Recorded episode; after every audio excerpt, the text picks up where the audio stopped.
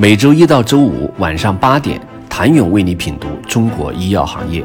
五分钟尽览中国医药风云。喜马拉雅的听众朋友们，你们好，我是医药经理人、出品人谭勇。由中国医药企业管理协会主办、医药经理人承办的第十二届中国医药上市公司竞争力评选，在对医疗健康领域三百五十四家上市公司的营收、净利润。市值、负债、流动性等多个核心硬指标进行统计分析之后，发现，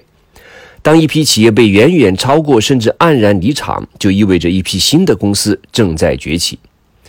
东阳光药业二零一九年客观分排名第十七，二零二零年跃升六名，达到第十一位。东阳光药业二零一九年业绩表现突出，营收增长。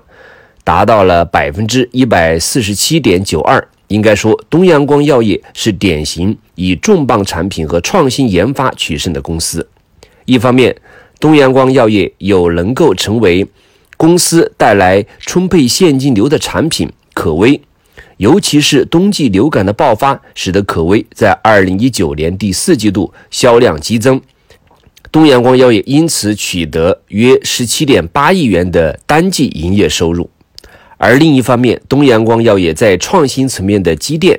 俨然已经开始迈入国内制药企业的第一梯队，这些都足以成为使其在资本市场拥有良好表现的重要原因。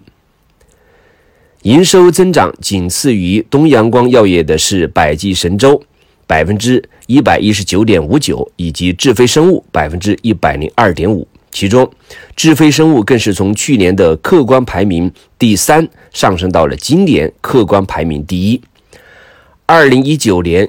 疫苗行业普遍表现较好，放眼二零一九年疫苗市场，至少几家上市公司都给出来不错的业绩表现以及市值表现。国泰君安研报显示，二零一六年之后，受益于药审改革的利好，多个进口疫苗以及一批本土新型疫苗相继获批上市，且快速放量。二零一八年，国内疫苗行业产值已突破三百亿元。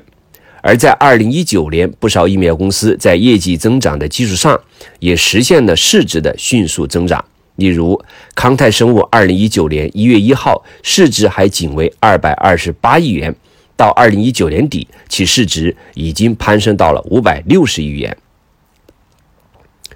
尽管从营收以及净利润水平来看，二零一九年中国医药产业的发展似乎并不平均，但放眼望去，整个二零一九年中国医药企业在市值上的表现却一骑绝尘。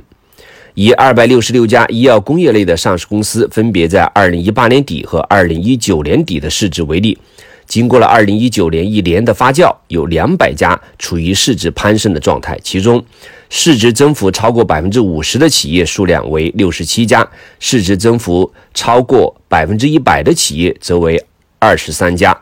市值攀升幅度最高的为奥赛康这家通过借壳完成上市的公司，市值增幅高达百分之五百六十九点七二。而市值增长绝对值最高的，则毫无疑问的落到了恒瑞医药。二零一八年底，其市值尚为。一千九百四十二点三亿元，在一年时间内增长了一千九百二十八点五五亿元，达到二零一九年底增至了三千八百七十亿元。二零二零年的六月二十二号上午，恒瑞医药股价再创历史新高，市值突破五千亿元，创下中国医药上市公司的市值纪录。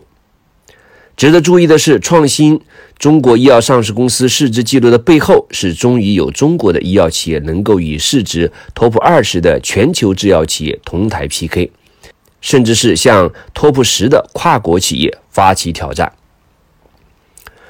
二零二零年第一季度数据显示，恒瑞彼时市值约合五百七十亿美元，已经超越再生元，并接近拜耳的五百七十三亿美元。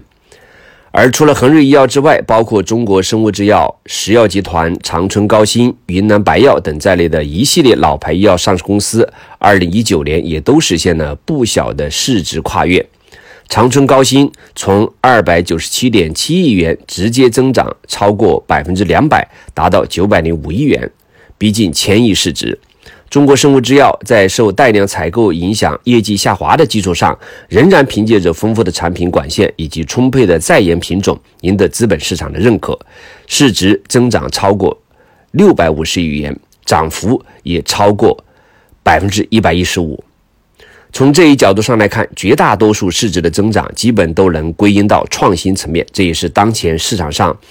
通过各种途径所传递出来的明确信号。传统的医药上市公司如此，对于那些尚未实现盈利、在港交所或者科创板上市的创新型公司来说更是如此。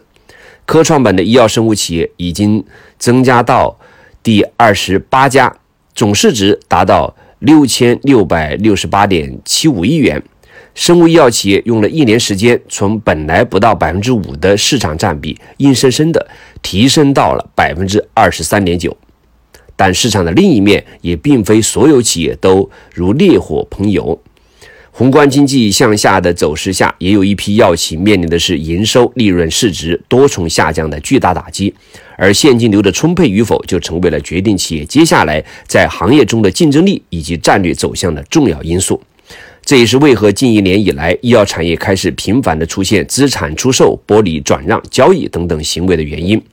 据不完全统计，仅2020年上半年，泰安堂、东阿阿胶、东北制药、康美药业、贝达药业、仁孚医药、天士力等多家知名药企都在以不同形式出售资产或瘦身，以加速资金的流转，提高资产使用的效率。除了以聚焦核心业务、提高资产使用效率与优化公司资产结构为目的的出售股权或资产的行为之外，直接进行技术或产品批文转让，进行企业产品结构优化也不在少数。总的来说，不管是股权资产出售，还是产品技术转让，一定程度上都代表着药企们都在朝着高度集中的方向发展。对于不少药企来说，二零二零年活下去，或许才是自身能够拥有最大的竞争力。谢谢您的收听。想了解更多最新鲜的行业资讯、市场动态、政策分析，请扫描二维码或添加医药经理人微信公众号“医药经理人”——医药行业的新闻与资源中心。我是谭勇，明天见。